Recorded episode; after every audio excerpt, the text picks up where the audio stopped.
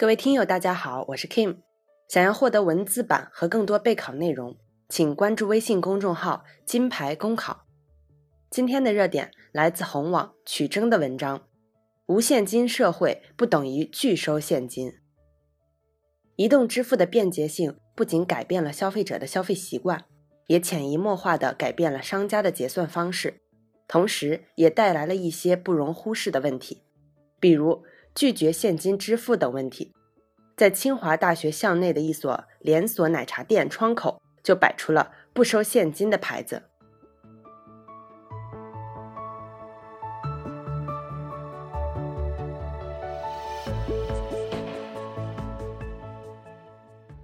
随着科技水平的不断进步，出现了微信支付、支付宝支付等电子支付方式。这些移动支付方式既快捷又方便。可谓出门不用带钱包，只要带部手机，一切搞定。当然，这种快捷与方便不仅仅针对消费者，对于商家同样如此。既不用找零钱，也不用去拿各种说不定充满细菌的现金，还不用设置收银台、收银员，免除了收银员的工资支出。所以，一些商家就干脆挂出不收现金的牌子，而完全依靠移动支付。但需要看到的是，年轻人对于移动支付比较熟悉，而老年顾客就不太熟悉。有的老年人甚至不会使用智能手机，这让他们如何完成支付？再说，手机也有没电、死机或者忘了带在身上的情况。那么如此情况之下，如何让消费者完成支付？还有一种情况就是绑定的银行账户上没钱了，或者钱不够，而口袋里偏偏有现金。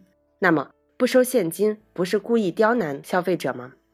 从法律层面看，不收现金的做法属于拒收人民币，是一种违法行为。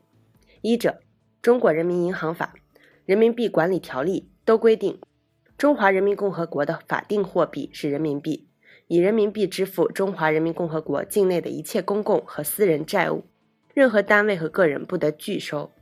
二者，从消费者权益保护的角度来看。拒收现金也侵犯了消费者的相关权利，也因此奉劝商家不要只从自己的好恶出发拒绝现金支付，最好采取现金支付与移动支付相结合的方式，让消费者自己来选择。同时，相关部门也要主动巡查、不定期检查，对于不收现金的商家予以相应的处罚，并责令其及时整改，摘走不收现金的牌子。